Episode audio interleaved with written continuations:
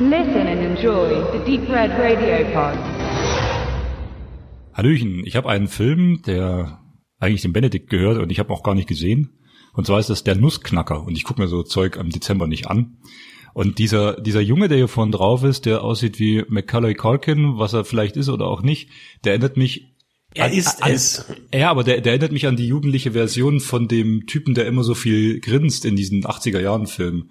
Der, der auch so, so blond ist. Du bist total gut vorbereitet auf diese Review. Das ist wirklich sagenhaft. Äh, und zwar der, der, der Fiese aus Out for Justice. ist das jetzt die Pointe, die du bringen wolltest? Nee, aber, Äh, aber guck mal, der, der sieht so aus. Du hast heute schon mal einen Witz versprochen, Stefan. Und zwar ist der Film, wird präsentiert von George Balanchine, haben wir für uns geguckt. Er wird nicht präsentiert, denn er war schon tot zu dem Zeitpunkt, als der Film rauskam. Und zwar zehn Jahre lang war er schon tot, weil er hat das Ballettstück konzipiert, der Nussknacker. Und zwar war er das Russe. Stück, was in New York aufgeführt wird, auch jedes Jahr wieder. Es gehört zu den beliebtesten äh, Ballettinszenierungen scheinbar. Ich kenne mich da auch nicht gut aus mit Ballett. Äh, meine Mutter hätte das gerne, weil die geht gerne ins Ballett. Aber äh, in der Tat ist es die Umsetzung des, des, des Bühnenstücks, was in New York aufgeführt wird jedes Jahr. George Balanchine, äh, Russe, geboren als Gorgi Melutonovich Bal Balanchivatche, äh, 1904 bis eben April 1983. Zehn Jahre davor. Und jetzt kommt da, und jetzt kommt das nächste Tragische, der Regisseur von dem Film, also von dem Film, der Verfilmung, Imail Ardolino. Der ist in dem Jahr, wo der Film veröffentlicht wurde, gestorben. 93.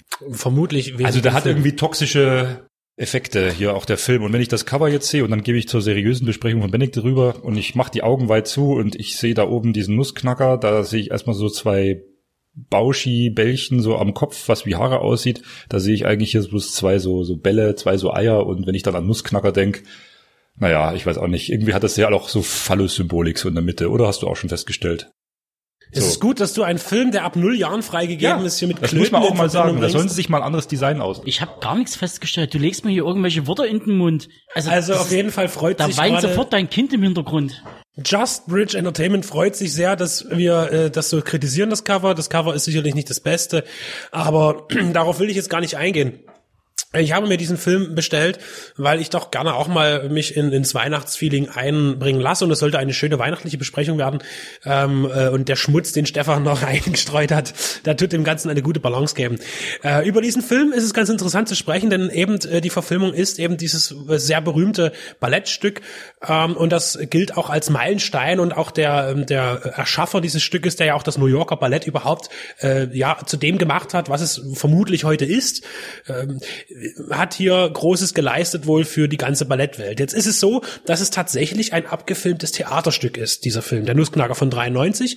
Der Regisseur hatte auch Sister Act zu verantworten und auch Dirty Dancing. Und ähm, die Kritiker waren im größten Maße eigentlich ähm, nicht zufrieden mit dem Film, weil es wurde gesagt, der Regisseur und auch Kameramann nutzen nicht die Möglichkeiten des Films, um das äh, einzufangen, weil es ist wirklich so, als würde man ein Theaterstück sehen. Äh, es ist rein zweidimensional, das heißt, äh, man hat hinten eben die Leinwand, wo eben Fenster drauf gemalt sind und der Hintergrund. Und ja, es wird auch kein einziges Wort gesprochen in dem Film. Es gibt einen Erzähler, das ist äh, Kevin Klein, der auch eigentlich kurz bevor der Film veröffentlicht wurde, wieder rausgeschnitten wurde, die Stimme, weil nämlich der Vater von Macaulay Culkin, der auch sein Manager war, nicht zufrieden war damit und gesagt hat, hier, ähm, wenn der äh, hier ich weiß nicht, was das Problem war mit dem Off von äh, Kevin Klein, aber der Vater wollte es nicht und hat auch gesagt, wenn das reinkommt, würde, Ke- äh, würde sein Sohn keine Werbung für den Film machen. Und da hat er sich breitschlagen lassen, der Produzent, und hat es halt gemacht. Und dann kam aber der Vater von Macaulay Culkin mit einer übelsten Liste von unmöglichsten Forderungen, wo er dann gesagt hat, scheiß drauf, äh, und haben die, den, den Narrator wieder reingenommen.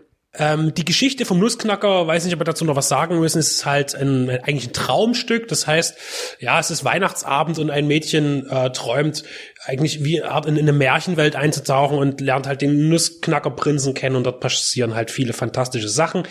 Ähm, ich kenne noch diese Trickfilm-Geschichte von, glaube ich, war im Vertrieb von, von Columbia, amerikanisches, den habe ich auf Laserdisc. Der war aber nicht so gut gezeichnet, finde ich, aber äh, ist auch schon ein bisschen älter und sonst hatte ich mich nie damit beschäftigt.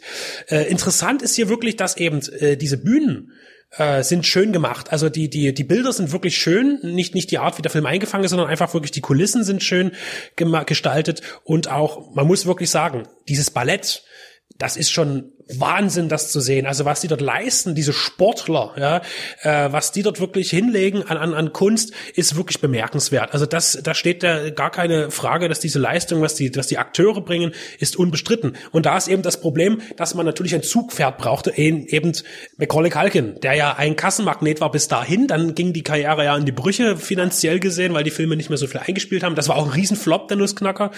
Aber er war vorher ja äh, mit äh, allein mit Onkel Buck unterwegs und dann auch noch irgendwann mal allein zu Hause und allein in New York und war natürlich äh, kassenkräftig und er kann natürlich nicht tanzen.